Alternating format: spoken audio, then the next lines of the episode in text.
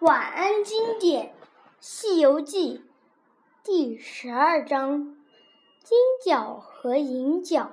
一天，师徒四人走到了一座大山前。唐僧看这座山比较险峻，怕山里有妖怪，就打算派一个徒弟去巡山。这次猪八戒居然自告奋勇。八戒走后，孙悟空说：“他肯定会偷懒。”找个阴凉地方睡上一觉，然后回来和我们瞎说一通。我跟过去看看。猪八戒没走多远，果然睡起了大觉。一觉醒来，回到师傅跟前来汇报。悟空听猪八戒满嘴胡说八道，就揭穿了他。八戒没法抵赖，只好红着脸承认了。猪八戒说：“师傅，我这次一定不偷懒了。”八戒这回真的巡山了。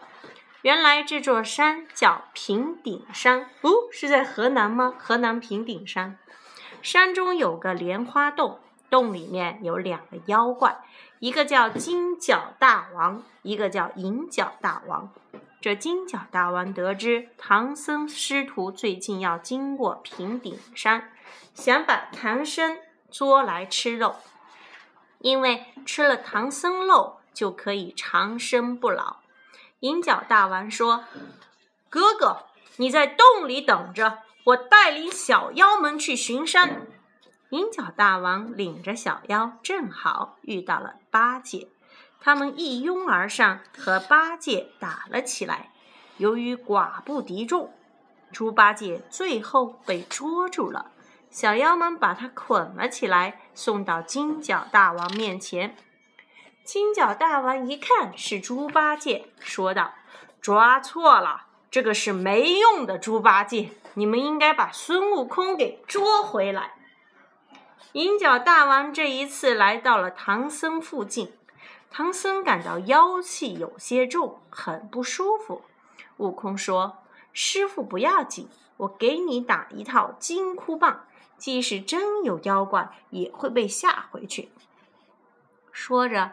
孙悟空耍起了金箍棒，银角大王远远的看着，心想：孙悟空果然妙，名不虚传。看来不用妙计是没法捉住他的。银角大王变成一个跛脚的道士，坐在路边。唐僧看到，叫孙悟空背着道士往前走。这时，银角大王用法术把一座大山放到孙悟空背上，悟空被压得走不动路。这时，妖怪们一拥而上，打败了沙僧，把他和唐僧压到了洞里。金角大王听说孙悟空被压在了大山下，十分高兴，他连忙派手下的两个小妖拿着宝贝紫金红葫芦。和羊脂玉净瓶去收悟空。悟空被压在大山下，运用咒语挪开了大山。他远远的看到两个小妖拿着宝贝过来，就想捉弄他们一下。孙悟空变成一个老道士的模样，走过去问小妖：“嘿，你们要去哪里呀？”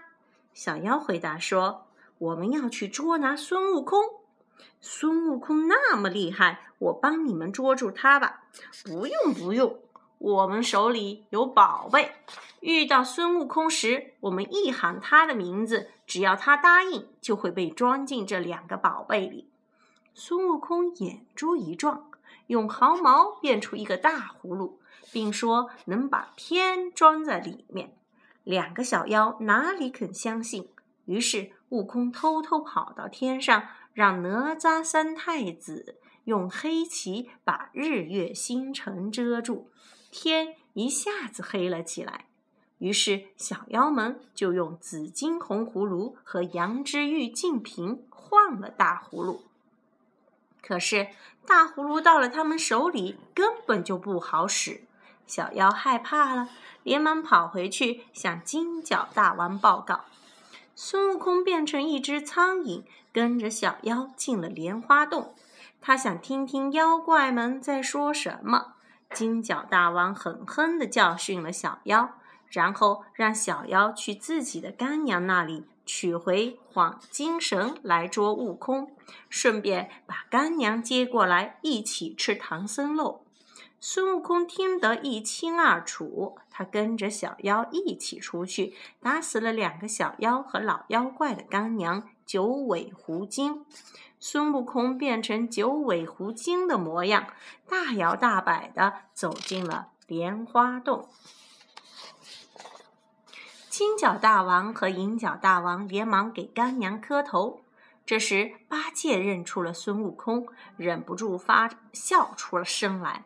妖怪们发觉了，于是念动咒语，用幌金绳把孙悟空捆了起来。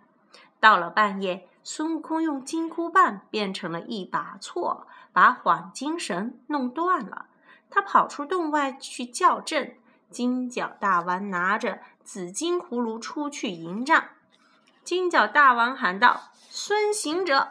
悟空没有留意，就答应了一声。没想到一下子就被自己的大葫芦吸了进去。